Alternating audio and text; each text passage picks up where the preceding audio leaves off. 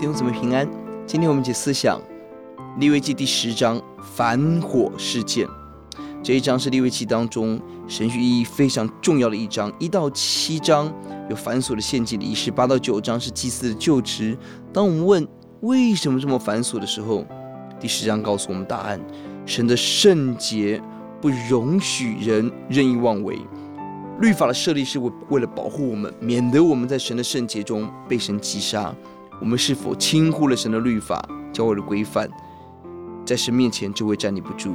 我们看到亚伦的儿子 拿达、亚比户，他们妄自献祭而被火焚烧。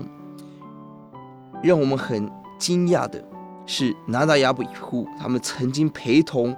摩西跟亚伦上西乃山看过神的荣光，他们是见过神荣光的人，并且他们刚刚跟父亲及兄弟以利亚撒、以他玛接受了在第九章祭司的圣职，他们有职分，见过荣光的人，他们却因为亵渎圣物悲惨而死。神的圣洁无法容许罪恶，呼求主帮助我们，让我们有正确的献祭。让我们背后有正确的态度，我们有正确的苏醒，因为第九节提到了他们不可以喝酒，很有可能他们是喝酒以至于被神击杀。正确的传道人给我们，九章的最尾巴是火，耶华面前出来烧尽燔祭脂油。到了第十章第二节，同样有火出来。但这次不是在燔祭的身上，而在祭司的身上。弟兄姊妹，我们应当何等恐惧战兢的做成得救的功夫。